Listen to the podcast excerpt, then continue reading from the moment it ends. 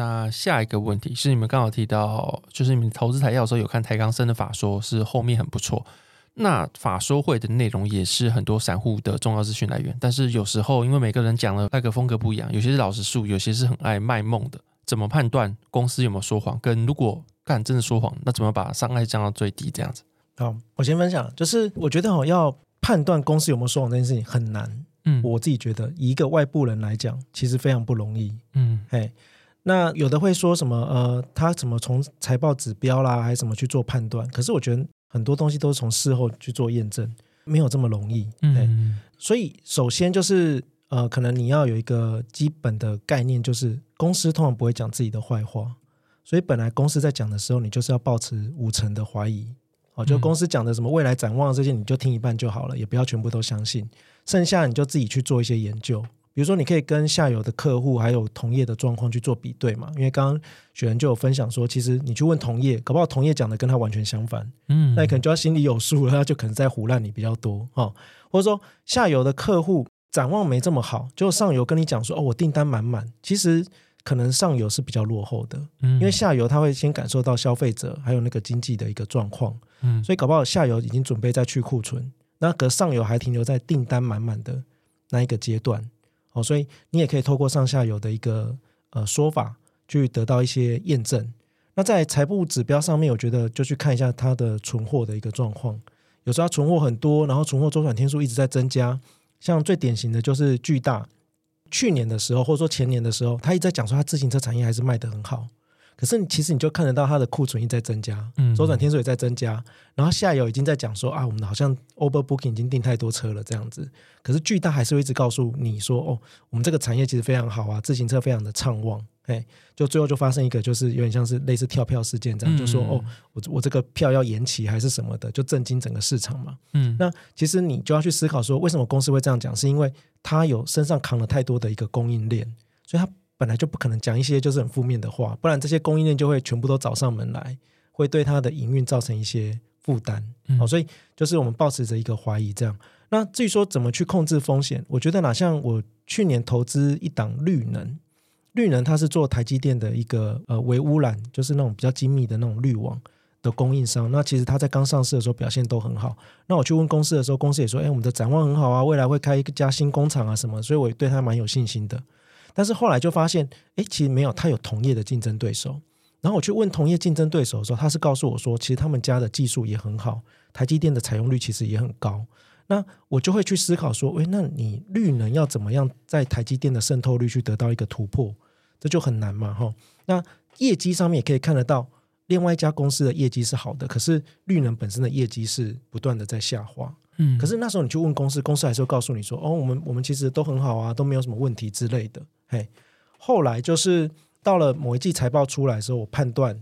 呃，公司是真的，他在订单接单上面是已经出现困难，嗯哦，当然我我是自己去判断了，因为你问公司，他可能还是不会很明白告诉你。后来其实我有在专栏讲嘛，就是说我后来就是呃，应该是会把它停损出场，那我也不会去追这家公司，嗯，这样。那你说能不能避免这些损失？我觉得很难，就是你在做投资的时候，一定会有看错的地方，嗯，嘿。那所以你就只能透过呃部位的控制，还有就是说你在看到问题点的时候，你不要再去犹豫不决。像我自己在做停损的时候，我都跟投资朋友分享，我只要看错，我绝对就是砍。嗯，哎，我不会说什么哦，再等他回来啊，还是说再多给他一些时间，没有，就是砍。因为我会觉得，那我还不如把这个资金放在我更有把握的标的上面，它可能会对我带来更大的一个效益。嗯，那如果说你真的怕这种事情发生的时候，那你就稍微把部位放散一点，比如说你每个可能就顶多放不到五趴，哦，那当然你的绩效不会有多突出，但是至少它也控制了你的风险的一个存在。嗯，那这个就看自己如何去拿捏。那我的想法是，如果你没有这么大把握的公司，比如说像绿能是一家成长股嘛，它当然值得去投资，可是。如果你的对它的把握度或了解度没这么高，你未必就要放很大的一个部位。嗯，哎，这个就是可以在这个部分去做一些控制。好，那雪人，呃，这个部分就是说如何判断公司说谎，然后怎么把伤害降到最低。这个部分其实我会，就首先大家要知道一个概念啦，嗯、就是说公司它其实就算它以前都说实话，也不能排除他会骗你一次。嗯，就算公司以前都说谎，也不能代表说 他这一次就不是真的。嗯，所以有一些人会很提倡说，哎，我就是完全用他过去的记录，他以前说实话，我现在就信他；他以前说谎话，我现在就不信他。这样子，那我会觉得，嗯，大家不要就是完全的这么武断的去看这件事情。通常呢，我看公司的说法。不太会完全的采用，意思就是说，如果今天有一间公司，他跟我说，我们公司其实很好，然后接了很多订单，那我其实就只是把这件事情列为一个参考的角度，那不是说哦，因为这个原因，所以我就愿意去买。嗯，那更多的还是说，哎，这个产业到底这个是不是往这个方向前进？这公司的运行方向是不是往这个方向前进？如果公司讲说它会很好，通常我就会问说，哎，那大概是什么原因呢？如果他可以讲出一个很不错的理由，然后上下游印证也是都是对的。那我可能还是会投，那最后被骗，你至少可以归咎于说，哎，其实我自己的研究可能哪边出了问题这样子。那如果你一开始就把希望放在这公司的身上的话，就是你就算这个爆掉的话，你通常就会很悔恨啊，因为你也找不太到原因嘛，你只能把原因归咎于他。所以我常常会听到一些投资人说啊，那某某公司就是骗子公司这样子，或者说某某公司就是这样，一定要听他讲，类似这样，或者说老板一定要炒股就是一定会涨这样子。嗯，我觉得有时候不用把这个东西放得太绝对。那如果你一开始的时候把公司的这个说法当做是一个准则或是一个核心的话，那最后你无论赚钱或是赔钱，就是其实都跟你没有关系，这样子都跟你没有关系。你你其实只是一个听到消息然后按按钮的人而已。嗯。那如果你一开始就是判断来的，然后或者说听来之后去判断的，那无论你判断完之后赚钱或是赔钱，那都是根据你自己的判断，你也没有什么好去疑问质疑公司的这样子。所以我认为说，对于公司。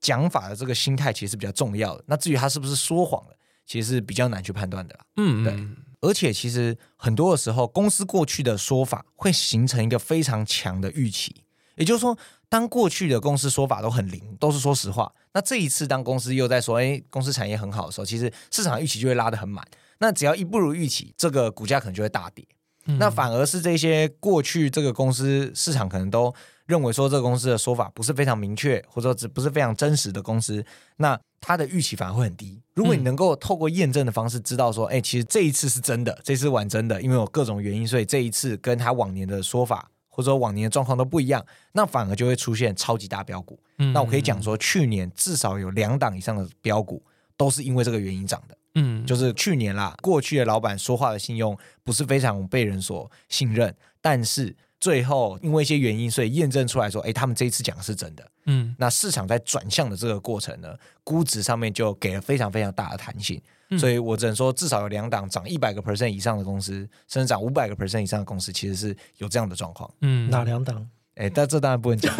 而且而且而且涨五百 percent，我也没有说它后面没有跌下来这样子。就这种狼来了，然后大家最后都不信，就最后第四档真的来了。对对对对对。好，那就是现在录音的时间是二零二四年的一月底，那就是年初的时候。那想问两位投资大神，就是对今年有什么交易规划吗？或者对全年的看法？有没有看好产业跟觉得需要注意的风险？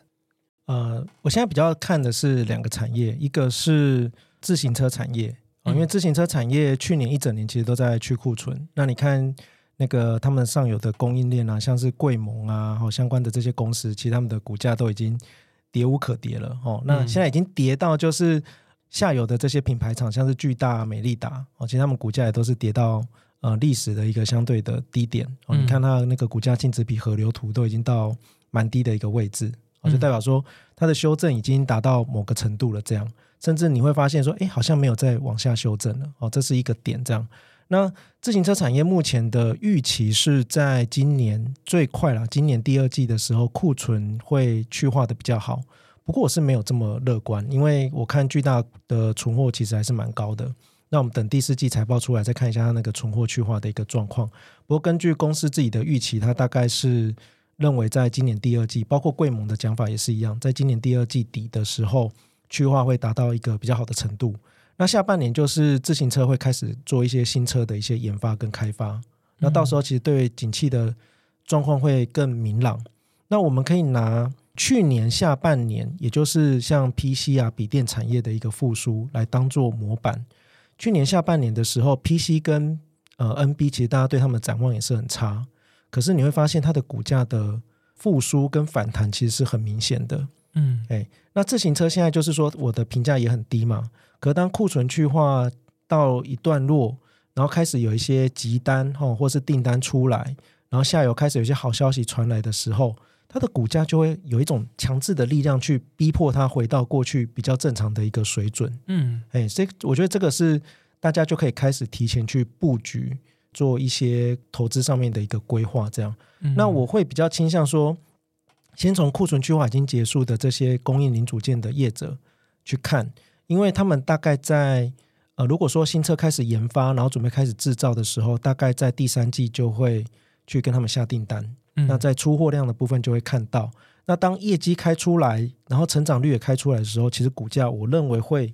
有一个比较明显的表现，这是第一块。嗯，那第二块就是说，像现在市场都在追 AI 概念股嘛，也追到那个台积电现在也突破六百块了嘛。嗯，哦，开始涨一些主流的，像本来台积电这种呃牛皮股也都开始涨了。哦，那就代表市场现在对 AI 的共识其实又重新的去变得更加坚定起来。那在这个情况下，我们可以去看什么股票呢？因为其实这些 AI 它其实都会用到先进制程或先进封装。那根据台积电法说会的说法，先进制程他们认为，呃，他们营收占比其实会在提升。嗯、那先进封装它还要再去扩它的产能，所以这两块需求是强的。所以我们就可以去找在这样的一个趋势下会受惠的公司，比如说有一些设备概念股。他们新打入那个先进封装的供应链哦，我觉得这一块就可以开始来去看。那再来是因为台积电一直在推呃本土的一个替代，比如说像化学品的部分，他们就在找本土替代的一个厂商。哦，那有些厂商就可能可以受惠这个趋势。然后如果他们又投资是在先进制程的一个呃相关的一个产品，那就有可能随着台积电的采用。认证通过，出货量开始提升，那这些都是高毛利的产品，所以对公司的那个获利的成长，还有毛利率的提升，都会很明显。那到时候股价的那个评价就会大幅度的去做拉升，所以我觉得这两块是可以去做一些观察。那再来就是我们现在讲 PC 跟 NB，大家现在对他们的复苏已经回来了嘛？嗯，那再来，我觉得连接器这个呃，比如说 PC、NB 的相关连接器厂商的这一块，也可以去看，因为。假设说 AI PC 啊，真的带来一些换机潮，哦，那可能很多连接线就会有这样的一个需求存在。那过去也因为库存去化的关系，这些公司的评价也都非常的低。嗯、哦，那会不会涨完 NB 跟 PC 之后，再来就涨连接器？哦，这也是大家可以来做一个关注。嗯，了解了解。那这样的话，风险就是自行车就是库存去化不如预期，然后 AI 感觉。除非是这个延续性不够，不然的话，感觉 AI 是蛮确定的一个趋势，就对。对，只是说 AI PC 到底，因为大家现在也都在观察嘛，很难说它是一个。嗯、呃，像我昨天看了一个影片，他就买了一台那个维新出的 AI NB 嘛，嗯，他买回去，然后他也在研究说，到底可以对我带来什么帮助？到底 AI 出现在哪里？好像可以拿来玩游戏哦，是不是那个啊？那个荧幕会预测敌人的走位的位置那台？哦，好像好像是，嗯、是不是？没有，那个好像是荧幕了。啊，是荧幕不一样的，对，是荧幕，对。只是说，我觉得大家就是到底，比如说它的算力很强嘛，可是我、嗯、我去买一台 GPU 很强的这个，比如电竞笔电也是算力很强啊，到底差在哪里？对、啊，有点搞不太清楚这样子。但现在那个 content 还没出来，对，对对对。我觉得最狠就是，如果微软直接强制说它的系统你要升级，就是要这么多的记忆体的话，有可能、哦、那那就变成说所有人都强制要换了、啊。嗯，因为其实我之前也有有讲过。哎，好像没有公开讲过，但反正之前有提过一个数据是说，呃，上一次换机就是换系统的时候，就是微软推大家从 Windows 七跳到 Windows 十的时候，嗯，其实那一年这个成长率大概比前一年多五个 percent，嗯，但那个时候其实是对规格没有影响哦，它就只是换这个部分就已经对、嗯、对这个影响很大，因为其实有的时候你不要小看说很多公家机关或是一些私人企业，他们整批换下去的时候，其实那个、嗯、那个支出或者说那个采购量是比较大，这样，然后。如果大家想要用最新一代的的系统，或者说有一些还不错的功能的话，那这个时候就会带动这个换机的的这个需求。那上一次是没有规格提升，然后也没有这个特别的要求、特别的的这个卖点啊，那其实就提升了将近五个 percent。嗯，那这一次的话，如果是有规格提升，然后又有怎么样的话，其实我认为说产业上面是一定会有升级，大家也一定会想办法去换。只是这个东西跟股市现在 pricing 的程度。到底哪一个东西比较大？嗯，那这还是要大家自己去想啊。我只能说，低估的东西不多，然后差不多价值的有一部分，然后还有一部分就是比较高估这样子。嗯，因为其实你就算出现一个成长，这也是一次的成长啊，它也不太可能是说未来几年 PC 产业全部重回十几二十个 percent 以上的成长率，这是相对困难的事情。因为 PC 本身大家会希望使用的年份就是比手机还要长嘛。嗯，对对啊，所以针对这个换机，然后如果你是说笔电可能换的还会比较快，因为电池会有老化的问题。但如果你是说桌机的话，哇，其实很多人桌机是。不太会更换，或者说他可能就是用很多年这样子。嗯，对，我觉得要看那个诱因啊，因为主要是在那个疫情时代，大家真的就换了很好的 PC 跟 NB 哦，因为那时候大家手上有钱嘛，嗯、美国人手上有钱，其实家里都换了一整套，哎、嗯，非常好的一个规格。所以如果说 AI PC NB 没有一个很好的诱因的话，其实未必会驱动那一个换机潮。嗯，当然，我觉得还是要看微软怎么去规划它的产品啊，因为大家也都在观察。嗯嗯，了解了解。那雪人有二零二四年有些什么交易规划吗？还有看法这样子？其实我自己就是最近就觉得说，嗯，这个好像找不太到什么，整个产业都是比较低估的状况啦。嗯，所以我自己至少我就跟我老板讲是说，我觉得今年可能很除了这个 AI 相关的公司以外，是很难出现明显的这个。很多个产业都在涨的这个这种类股轮动，嗯，那反而是说你对于个股，就是一单只股票的这个掌握程度，或者说对单只股票的看法，会比较大的左右你今年的绩效。所以今年不太就是，当然这个罗辑投资刚刚讲的这几个产业也是不错，但是我认为说不会大到像去年那样子，说一整个产业可能都可以涨二三十 percent 的这种状况。嗯嗯那在这种背景之下的话，大家可能就是还是要更关注个股上面的表现。那其实上一次出现这种，哎，其实好像没有什么产业可以涨，然后要关注个股表现的时候，就是二零二二年的上半年。嗯，所以二零二二年的上半年的时候，其实我也是给了类似的预测，就是说，哎，整个产业好像找不太到什么东西便宜，因为二零二零、二零二一都涨完了。那二二年的时候，也就是比较锁定单只的这个个股，或者说比较小的题材，像那个时候找什么美元概念股啊，或者疫情复苏啊这样子。那但是如果大家想要这个相对比较有趣的这个子产业的话，我还是这个提供一个我的看法。就之前也有跟罗伊投资聊过，说，哎，这个美国房市概念股很像是即将可以考虑的一个方向。那其实有很多的这个文章或者说研究都指出说，在过去几十年的期间，美国这个房屋不足的问题是一个结构性的问题，也就是说，它不是一个，哎，你今年盖很多房子，然后明年就不会有人买房子，或者房子大家都买到房子的这种这种状况。那在这样的背景之下呢，当然这个美国房市可能在二零二零、二零二一的时候就是非常的热络。那二二年急冻其实是因为这个利率的问题啦。那二三年如果我们这个利率的问题，或者二四年我们可能这个利率的问题开始逐步的放缓或是降低的话，那预期说其实对于这个房屋这边的贷款者，或是说对于这边想要开工的人，其实都比较乐观，所以大家去买新房子、盖新房子的比例，或是说。栋数啊，就是说房子的数量可能是会增加。嗯，那同时呢，根据我自己的看法，其实我看比较多美国房市概念股相关的公司，嗯，他们很多下游的库存大概都已经降到一定的水准。那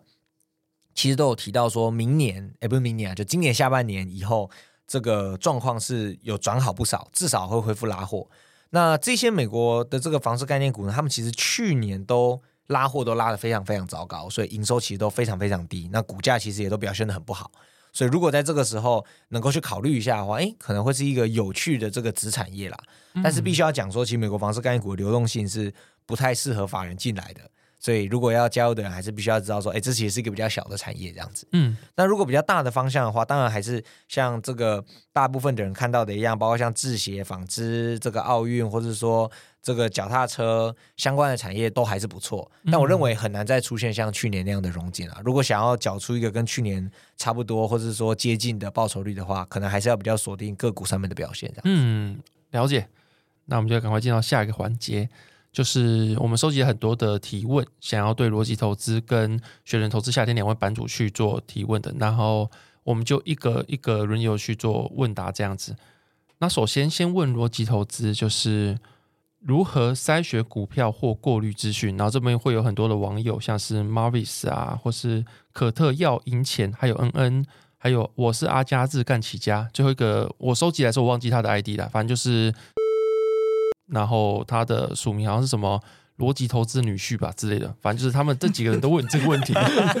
想干嘛？我靠自己去面对这个 ID。他在他问我问题的那个名字是那个逻辑投资的备用女婿，备用女婿。好，我们就在节目嘲笑他这样子。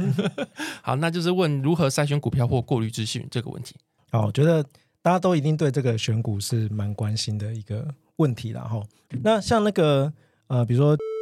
他就讲说，哎，他每天都会收到一两百份券商的研究报告，要如何筛选？说真的啦，就是首先我对于每天可以收到一两百份券商的研究报告这件事情，我觉得非常 shock。好啦好啦，我之后每天传给你，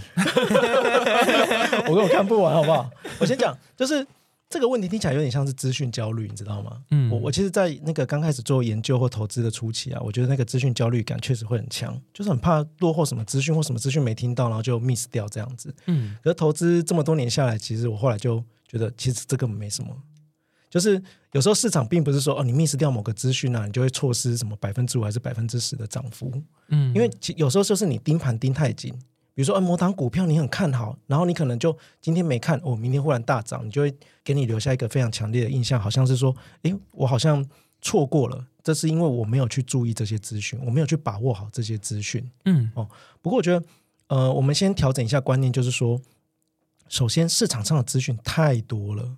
哦，比如说每天一两百份报告进来，我跟你讲，就算叫 AI 看吼，AI 帮你都整理完了，你也看不完啊，嗯，对不对？所以一定是要有一些方法去做筛选嘛。所以很多网友就问说，那我要怎么做筛选？那首先，其实就像我刚刚讲的，其实我们应该是先锁定一些产业或题材做研究啊。比如说，我现在觉得呃，像自行车产业快复苏了，那我可能就开始挑自行车的供应链里面来去找。我觉得有有兴趣的一个标的，好，那这时候就可以分上游还是下游，那你再去做一些判断，比如说我觉得上游会比较快复苏，那上游哪一些供应商？那这些供应商可能做的是不同的产品，而且他们有不同的这个产业地位，好，那你就可以再做进一步的去做切分，好，那你可能锁定了某几家公司之后，我再去把它的报告挑出来看，那挑报告的时候呢，我也不是去看整份报告的内容，而是我通常会去看。我跟法人之间的预期到底有没有很明显的差异？嗯，因为如果说法人都看好，理论上哦，股价其实应该已经反应一大段了。嗯，哦，那你去看一下线图，就可以看得出来，诶，股价是不是已经有提前反应？如果有的话，你再去研究，其实有点浪费时间，因为其实很多事情都已经 price in 进去了。嗯，哦，那你就不一定要去看这档股票。但如果说，呃。法人没这么看好，可是你觉得有一些看好的理由，然后你把线图拉出来看，哎，发现它股价其实都还在低档盘整，这时候我才会有更有兴趣去做深入研究，我才会去把更多的资讯挑出来看。所以我会觉得应该是一个 top down 的过程，就是你先想好你要研究的产业，你要抓的题材，然后接着呢，你再去做一些同业的比较啊，你可以去看一些财务指标哦，或者说上下游的一个分析，然后最后再锁定个股去做研究。那锁定个股研究，你要看的资讯就更多了，比如说可能法说会啦，还是公开说明书啦，就可以去做一些一系列深刻的一个研究这样子。哦，所以我会给那个 建议啊，就是说，呃，你说我们当然就我觉得我们会收到很多法人报告嘛，那你会看到有一些不错的公司，那就先把它记录下来。可是真正要深入研究，应该是一个 top down，你慢慢去筛选的一个过程。好、这是第一点。好，那在选股逻辑的部分，其实我觉得刚刚都有稍微带到，就是。呃，我们先去思考未来有可能复苏的标的哦，特别是景气循环股，像去年就有很多人都一起做这个记忆体嘛，哎，那记忆体就是很明显啦，因为它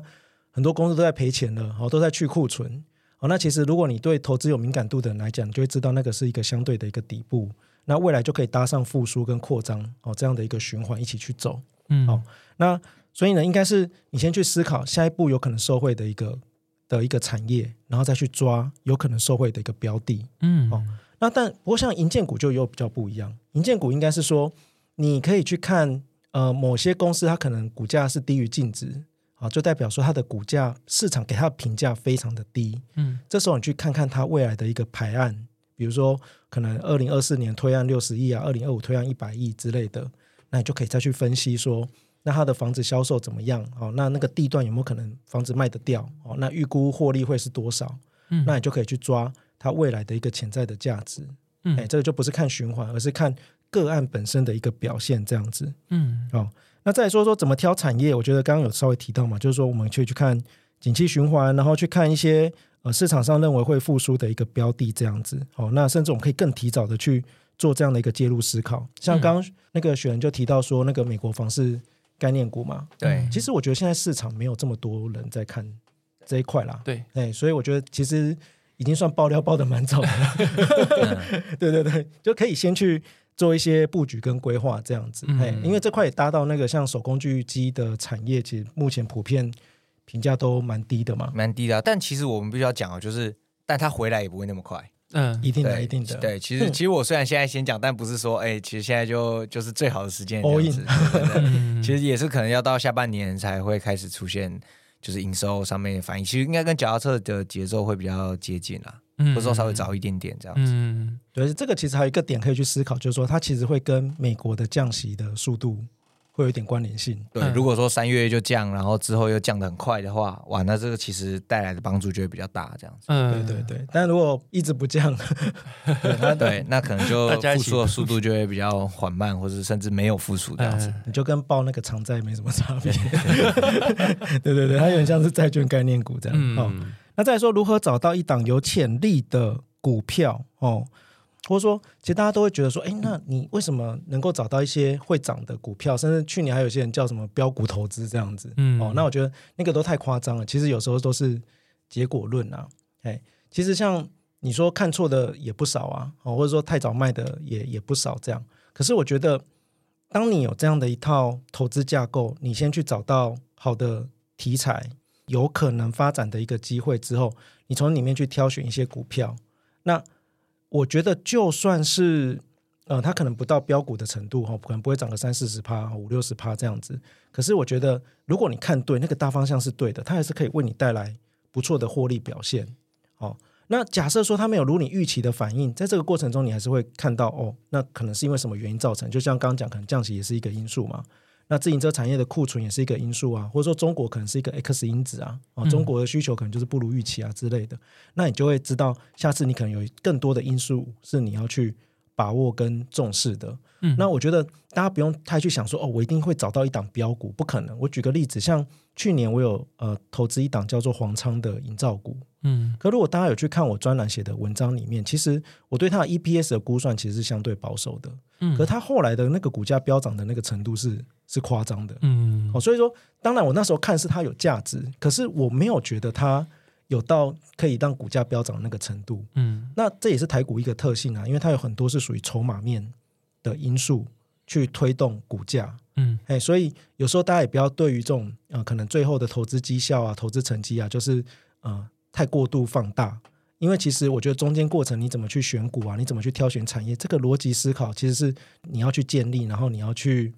呃慢慢的去找到自己的节奏，我觉得这才是最重要的。嗯，OK，那接下来就是问雪人的投资夏天，来自于研究筹码面的阿云，问题是研究产业与基本面的核心是什么？你这几年因为这样研究获得最多的报酬的个股是什么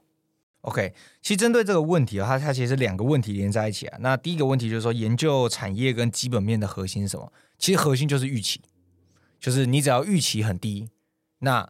你就是立于不败之地。这样，你你投资一个现在没有任何人看好，或者说看好程度非常低的公司，你就是先立于不败之地。那接下来呢，你的看法如果是对的，也就是说这个市场的成长率最后是比市场当初估计的高。那这个时候你就是进而获利嘛，所以你是先立于不败，然后接下来进而获利。那久而久之，你的这个绩效就会像阶梯一样，你成功的时候你就赚钱，你失败的时候它就是不涨不跌。那一个赌了之后不会输的赌局，如果你想想看，你用一块钱去赌，成功他就给你两块，输了他还把一块还给你，那你赌久了，你本来就会获利嘛。所以其实我认为说，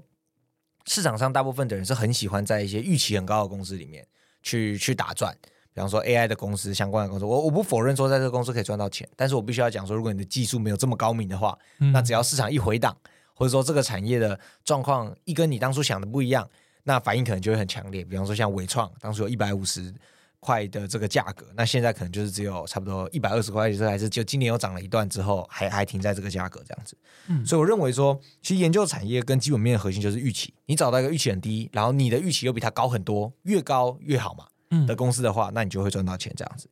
然后，那至于是说我这几年因为这样研究获得最多报酬的个股是什么？其实我这几年并没有因为任何一档公司赚到非常多的钱，其实我每一年的绩效都是各个公司的贡献都是差不多的。那主要的原因就是因为我会换嘛，比方说我去年可能我前年二零二二年年底的时候，可能有投资一些这个，包括像是餐饮啊，或是说可能有包括像是航太啊相关的公司。那其实因为那个时候疫情快要结束了嘛，所以我就投资那样的公司。那到去年年中的时候，我可能投资的公司就开始转向，哎，相关的这个消费型的电子，或是说这个伺服器相关的公司，或者手机相关的公司这样子。然后到下半年的时候，我可能投资的方向又转向一些，比方说像是这个手机啊，或者说电脑啊，或是说包括像是我刚刚讲的台药啊，或者我之前有投资其他的像是联合啊这样的公司。那其实就是说。我当我一个公司大概涨个这个二三十个 percent、三四十个 percent 之后，我就会换到我手上下一个看好，然后机器也低的公司。那当然回头来看，我每一次都错过了，就是我前面那个产业后面涨上去的那，也就是我每一段都在卖飞。嗯，但是对我来讲，这就是一个很正常的日常啊。因为你如果卖了 A 产业，然后买 B 产业，只要最后 B 产业也缴出还可以的成绩，不一定要比 A 产业后面好，但是 B 产业的好处就是。它立于不败之地嘛，它下面没有没有跌幅嘛。嗯，但如果你继续投资 A 产业的话，当然它有继续往上涨的可能性，但它当然也有回档的可能性。所以对我来讲，身为一个就是我守备范围比较大一点的的人来讲，我就会希望说，哎，这公司可能涨二三十个 percent 以上，我就开始逐步减码，然后减码之后，我就会换到更低基期的公司去，然后再进行下一轮的等待这样子。嗯，那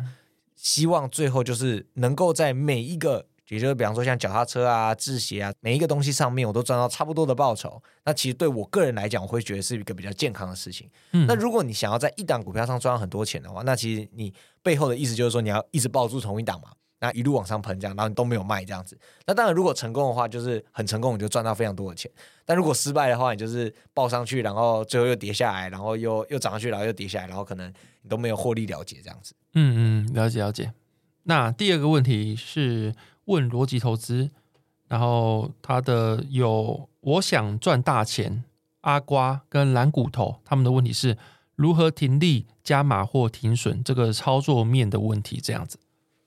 好，我我稍微念一下他们的题目好了啦。像我想赚大钱是说，针对长期持有的成长股要如何停利？好，那阿瓜是说股价上涨，但是呢，他觉得他买的不够。哦，那可他觉得还有三十趴以上的空间，那会不会再加码？那再就是蓝骨头是说，诶，我看好的股票就会下跌套牢。那其实我觉得这个都是相似的问题，其实就是刚刚其实雪人也有聊到嘛，就是说我们投资策略所做的一个判断，比如说像雪人可能是，呃，我会定期的去做一些轮转，然后转到一些可能预期很低，但其实未来有上涨空间的产业，可是它相对它就会放弃原来它可能看好的那个产业，未来它可能会有一段涨幅。嗯，可是我觉得这个就是一种取舍。你对于资金运用的看法，然后呃，比如说我我更看重风险，所以我决定跳去一个低预期的产业，这就是一种取舍。这样，那一开始我有分享说，呃，我在投资某一些成长股的时候，可能我就太早出场，然后错失了后面那一段涨幅。哦，那我觉得这就是怎么讲？你因为我们我们在投资的时候是不可能看到最后的那个答案。嗯，所以你一定都是在每一次你要做决定的那个当下去判断，说我到底要不要做这件事情。好，所以我后来呃，像很多投资人都问我说：“诶，你到底会不会停损？那你的停损点是设五趴还是十趴？”其实我都会告诉他说，我某种程度我没有很明确在设所谓停损点这件事情，而是如果我看好这个标的，然后我觉得诶，它已经在一个很低的预期的这个时间点，我去做进场。那么我应该要做的是，按照我原来设定的逻辑，我应该是等到它的估值复苏，然后我才会去进行出场的一个动作，而不会只是因为它下跌了五趴或十趴，我就把它卖掉。因为明明我就已经觉得它已经相对低点了，那怎么它跌个五趴十趴我就已经受不了？这就不符合我刚开始进场的一个逻辑。好，所以我觉得我就未必会去执行停损。但如果说它在我进场的时候，它又一直在跌，这时候应该是要反过来去检讨，我当时到底是看错什么？我对这个产业的判断，或者对这个个股的判断是不是错误？那如果像我刚刚提到的绿能这家公司，后来我就发现它其实可能因为报的单价太高，导致它可能没有办法很顺利的跟同业去竞争，去争取到台积电的订单。在这个状况下，我没有把握它未来的那个接单能力会回去的时候，那我就会全部把它就卖掉。所以我会依据我的得到的资讯跟我能做的判断去做停损。那其实它后面未来会再涨上去哦。比如说它的新厂可能盖好之后，它可以有效降低成本，提高自制率。哦，那也许那个就是一个新的时间点。我我也不排除未来我再重新介入啊。只是说在那个当下我没有这个把握的时候，我就会把它去做停损。嗯，那停利的状况也是，比如说他的公司已经涨上去了，可是我去判断这家公司未来可能上档空间很有限。比如说这家公司过去历史给他的估值就就没这么高，然后我也找不到什么明显的一个新题材。那确实我也会执行，就是说我就把这个资金转到我觉得其他相对是比较低基期，然后未来有高成长的标的去。哦，那可能后面比如说像宏基资讯就是一个很明显的例子嘛。我当时觉得说，资讯服务业的估值就是这么高，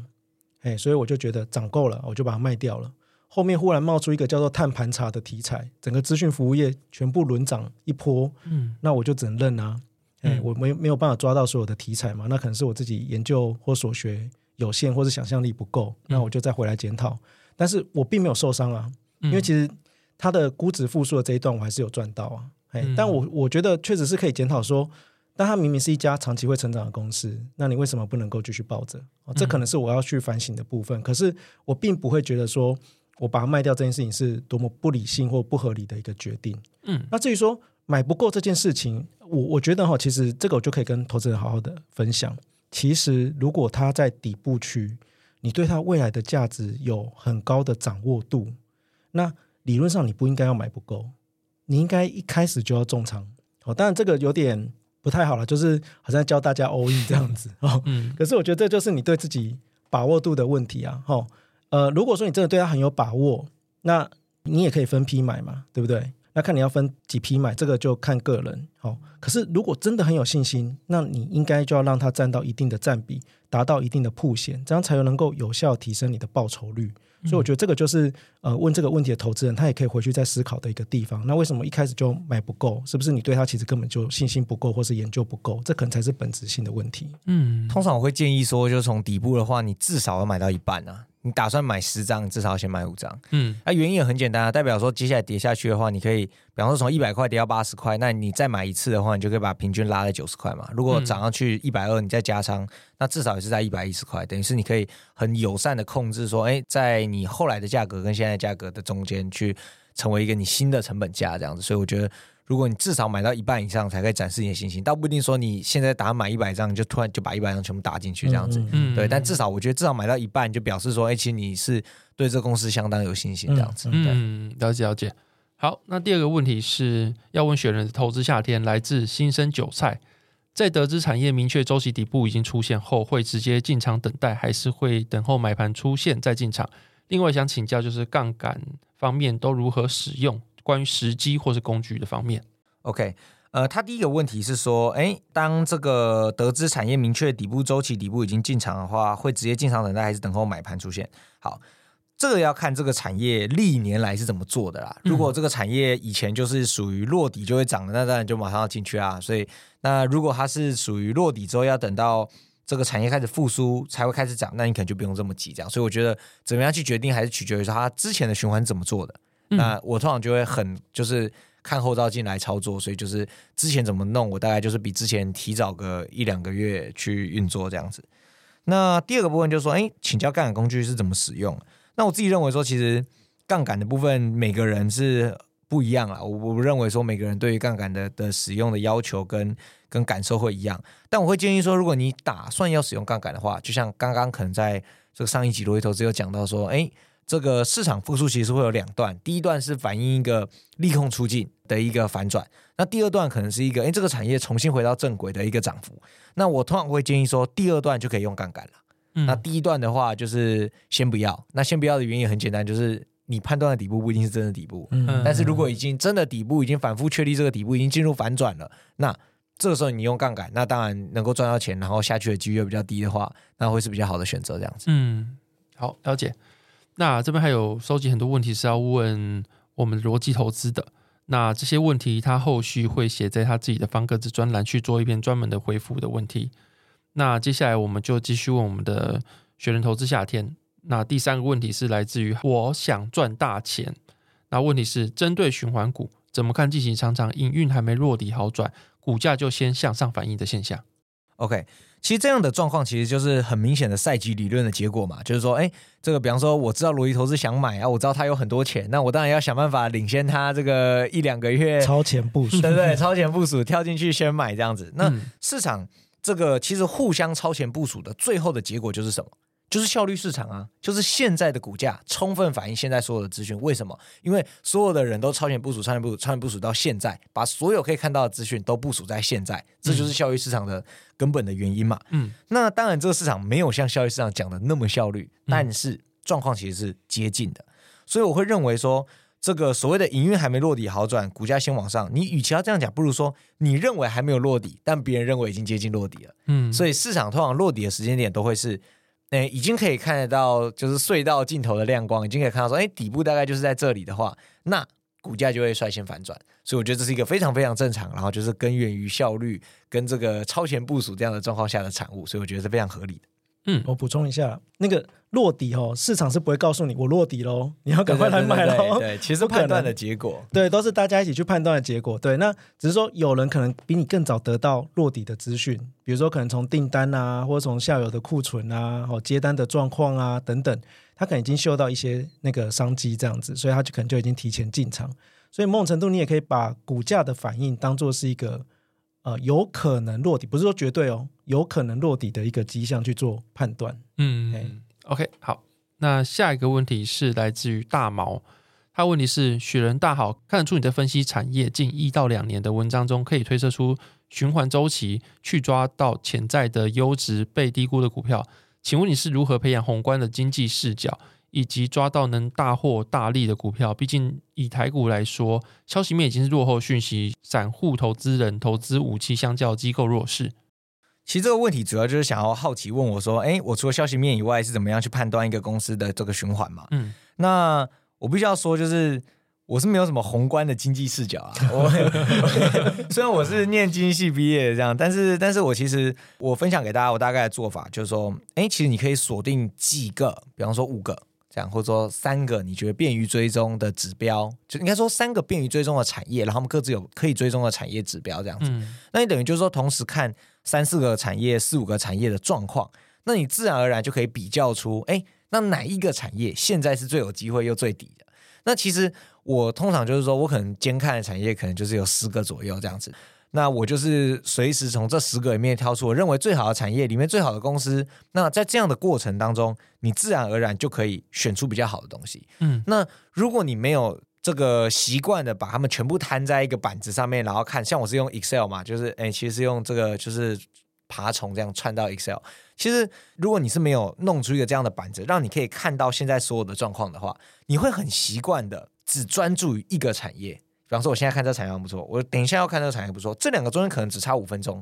可是没有办法，你就是没有办法把它们连在一起比较，因为你过了五分钟才看下一个产业。嗯，那如果你把它们都摆在同一个平面上面，其实就会比较好评判说，哎，A 跟 B 跟 C 跟 D 谁是比较好的，谁是比较糟的？比方说，假设有四个产业，A 大于 B 大于 C 大于 D，我可能就会觉得说，A 可能多买一点，B 可能少买一点，C 可能几乎不买。啊，低就不买了，嗯，所以其实这个过程就是你越看好的东西就买越多，然后不看好就少买一点。但最重要是这个比较的过程，嗯、所以我认为说比较的过程就可以养成你站在一个比较宏观的视角去看了。嗯、那当然你可能会问我说，哎，什么产业之间怎么样去比较这样子？那我觉得还是可能还是要回归说未来的成长啊、预期，然后还有这个个股，尤其是个股的估值上面是我很重视的点。那我必须要讲说，这不是很容易就可以快速的回答出来的一个结论啊。嗯，但是这是一个可以进行的方向，这样子。那至于后面有一个问题说，以台股来说，消息面已经是落后讯息，所以散户投资人投资武器相较于这个机构弱势。我认为呢，机构的领先大概会在短线消息上面，大概会在一个礼拜左右。嗯，也就是机构可以比你先一个礼拜知道领先的资讯。那领先的资讯来源，其实我最近有在我的脸书发了一篇文章嘛，就讲说，哎，其实很多投资圈的人啊，就是这样讲好像会得罪很多人，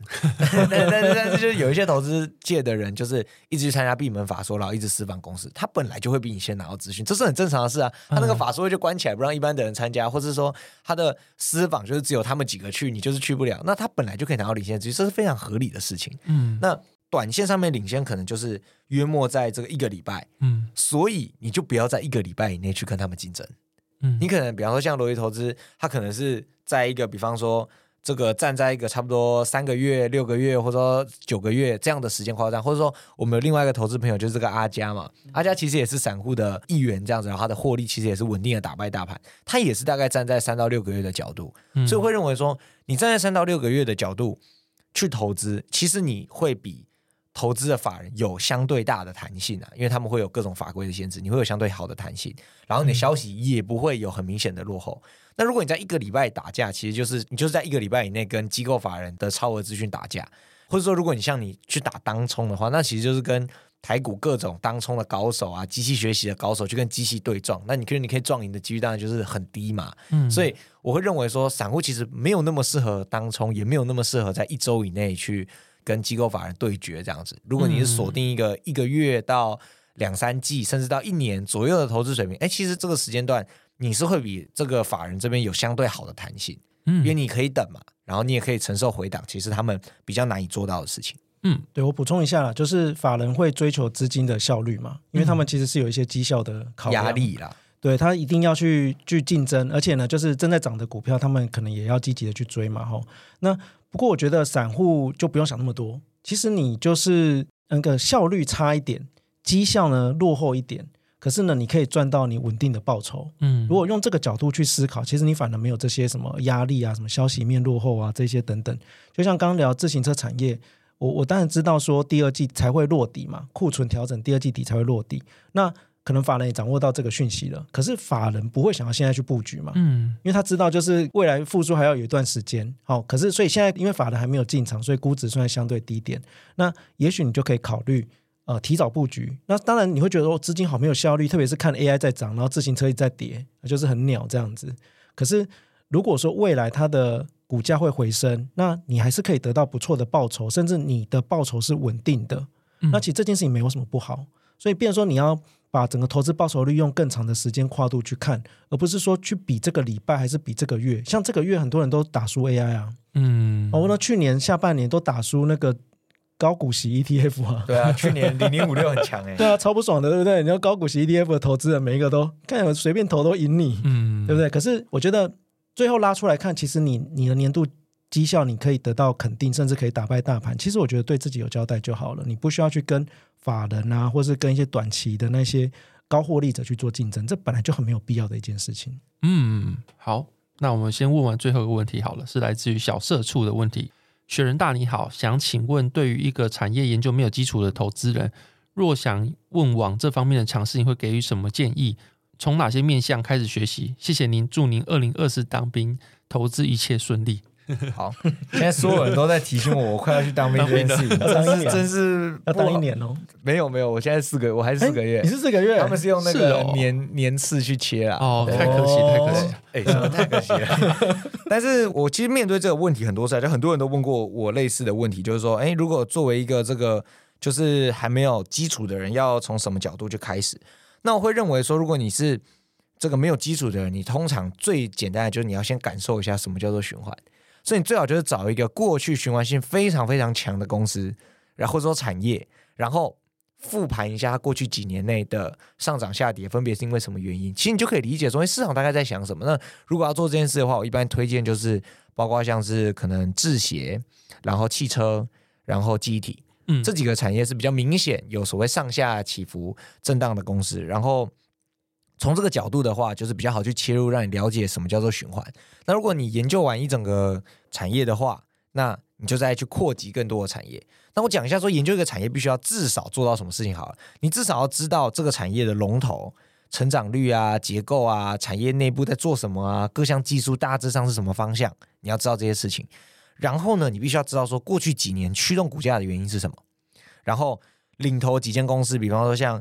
制鞋的话，可能就是像什么丰泰、玉琪啊，或者是说这个百合啊这样子的公司，你你可能要知道说，哎，这些公司分别涨跌的原因是什么？丰泰吃什么题材？百合吃什么题材？它上涨下跌的原因是因为什么？就你了解这些原因的话，你才可以去知道这个产业到底被什么驱动，营收是被什么驱动，获利是被什么驱动，毛利率是被什么驱动，然后你才有办法说，哎，你对这个产业有一定的认识。那我其实觉得认识一个产业应该蛮久的，通常是一两季，你可以认识一个产业就不错了。所以我会觉得说，嗯。如果大家要尝试的话，哎，其实从我刚刚讲的这三个产业，就是制鞋，然后这个记忆体，然后还有汽车这几个产业去开始的话，会不错。但也会有人问我说，什么叫做好的循环产业？其实我这边可以简单讲一下我个人的概念，就是说，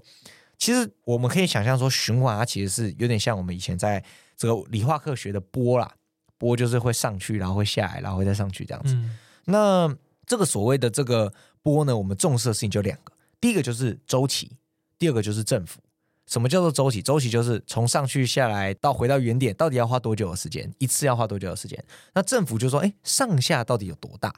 那对于投资产业来讲，我们当然希望是一个周期越短，政府越大的产业嘛。那这样的话，它就是，哎，上去一次可能就可以三四十 percent，那它的可能一两年就一次循环，那当然是最好的状况。那如果你去看一个十年循环一次，然后循环上下又大概又在十个 percent 左右的话，那其实就不是一个很适合。拿来当循环研究的产业，因为循环其实好处是说它会有一个所谓加成的效应，就是说，哎，我今年研究一个产业，我明年研究一个产业，我后年研究一个产业，可能到四年以后，哎，我第一个产业又轮回来，它又到上涨的时候了。所以你用你学会一个循环的产业，它可能可以用上三四个循环。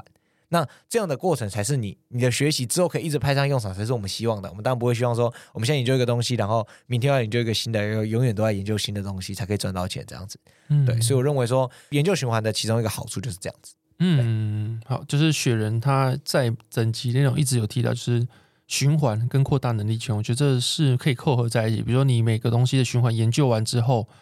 那有些人会想说，哎，那怎么能够卖在最高点，避免那个卖飞之类？但是如果你能够扩大能力圈，这个循环做完之后去跳下一个循环，其实每个循环它不一定是同时同步的。那可能这个循环在底部，下一个循环在上升的时候，你可以这样交互跳的话，你就比较不会那么去在意说你会不会卖在卖飞这样子，因为你可以到别的循环，那同时也有不错报酬，那也是一种投资的方式。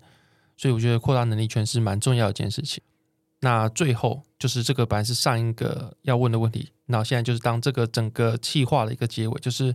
请问两位后续有没有什么新的规划要给听众朋友先知道的？这样子，我是不用当兵 了，早就当完了。呃，我的后续规划，嗯，我其实目前还是会以脸书跟专栏的经营为主啦。那专栏其实。我会希望还是能够维持原来的发文频率啊，就是我现在会写周报嘛，然后也会写一些我自己针对个股的一些研究心得跟呃读者来做分享。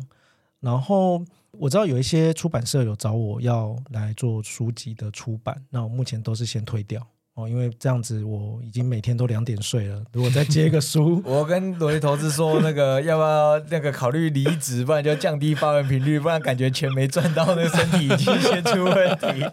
有最近在聊杠杆吗？对。然后我想说，其实我都在杠杆我的健康，你知道吗？在预预借我的健健康这样子。那我的那个指数有没有肝指数也不断的增加？就是投资报酬率跟我肝指数可能呈现正比这样，这个不是很健康的状况。对对啊，那。呃，所以我我今年就是反而会比较简单啦，可能是做减法吧，就是也许我脸书发文频率要稍微降啊，然后看的东西可能也不用看那么多哦。那专栏就是尽量维持稳定的发文，然后对读者有交代，其实我觉得就很不错了。哦，那呃，其实跟读者的互动，我反而也许如果多一点时间，我可能可以也跟读者做像这样直播，有没有？嗯，跟读者做一些交流，其实我觉得也很不错。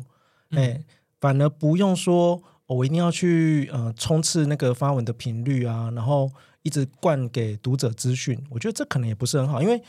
其实对读者来讲，他们。呃，比如说，刚很多问题都是新手的问题嘛，他其实会想知道说，我到底要怎么入门之类的。嗯，有一些东西其实不是他看文章他就看得懂。嗯，或者说你说叫他去研究一个产业，然后一听就懵了哈，我要研究一个产业，我要从哪里开始？因为从小到大学校也没有教过这些东西嘛，他也不知道怎么去切入，嗯，所以有些东西是很抽象的。那也许我们透过一些可能比较实体性的互动，然后跟读者做一些交流啊，然后他有什么问题我就告诉他，嗯，或者说像刚刚不是有提到说，哎，他们问的有些问题，我可能会在专栏写一篇文章，嗯，做分享，这样就是慢慢的，我可能不会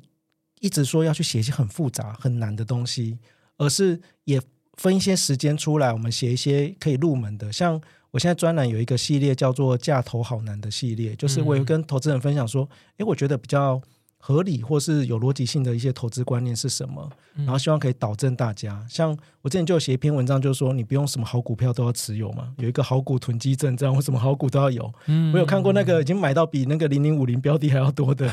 那就报酬率还比零零五零低。嗯，那不是很奇怪吗？嘿，就是慢慢的去修正一些投资观念，也许会对大家的投资带来帮助。哦，我希望今年呢可以有更多时间来做这些事情。以你的发文频率来说。基本上你只要复制贴上你以前的文章，应该就是一本书了。其实你出书应该没有那么难哦。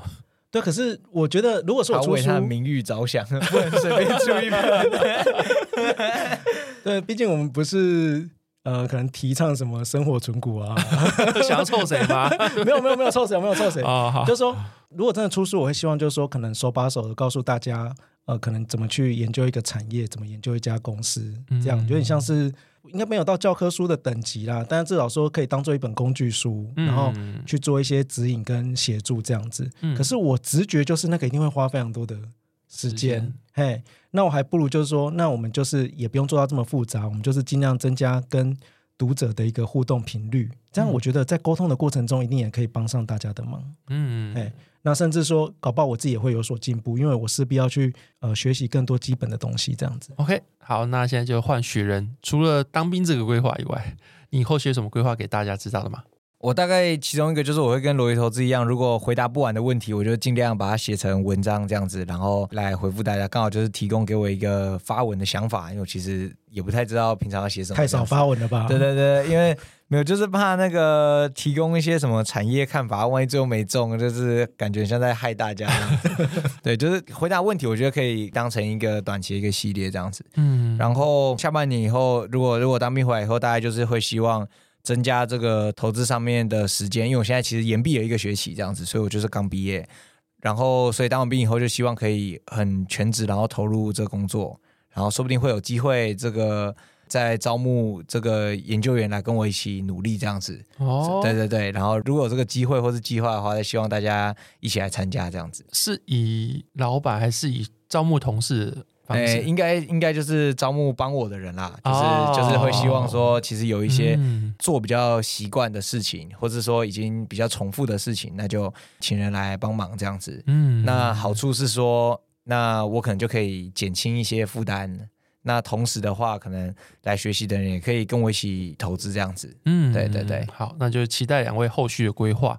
然后这集节目就非常感谢两位来这边参与这个节目这样子。然后，如果观众朋友、听众朋友对这两位有兴趣的话，也欢迎到雪人的投资夏天跟逻辑投资的脸书，还有他们的方格子专栏去做订阅，这样子。那再请大家跟观众朋友说拜拜吧。好，谢谢，拜拜，拜拜，谢谢。